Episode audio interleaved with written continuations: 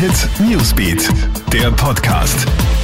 Ich wünsche dir einen schönen guten Morgen. Melly Tüchler hier mit den wichtigsten Meldungen des Tages zum Aufstehen.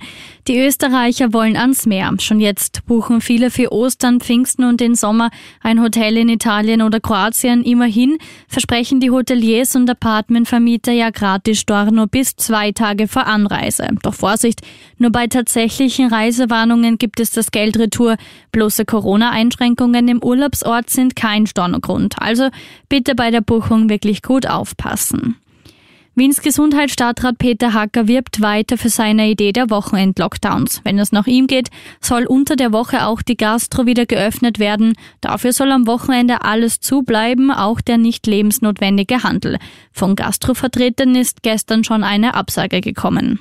Damit in die USA. Das Impeachment-Verfahren gegen Donald Trump geht in die heiße Phase. Die Verteidiger vom Ex-Präsidenten der USA sind daran gescheitert, das bereits zweite historische Amtsenthebungsverfahren im Senat gleich zu Beginn zu stoppen. Sie hatten argumentiert, dass das Verfahren verfassungswidrig sei. Trump sei schließlich nicht mehr im Amt. Laut US-Senat ist das Verfahren aber verfassungskonform. Damit kann die Debatte über die Anklage beginnen. Diese wird mehrere Tage dauern. Und noch nach Indien. Dort läuft die Suche nach Vermissten weiter auf Hochtouren. Am Sonntag ist ja ein riesiger Gletscher von einem Berg im Himalaya in einen Fluss gestürzt. Nach der schweren Sturzflut ist die Opferzahl auf mindestens 32 Tote gestiegen.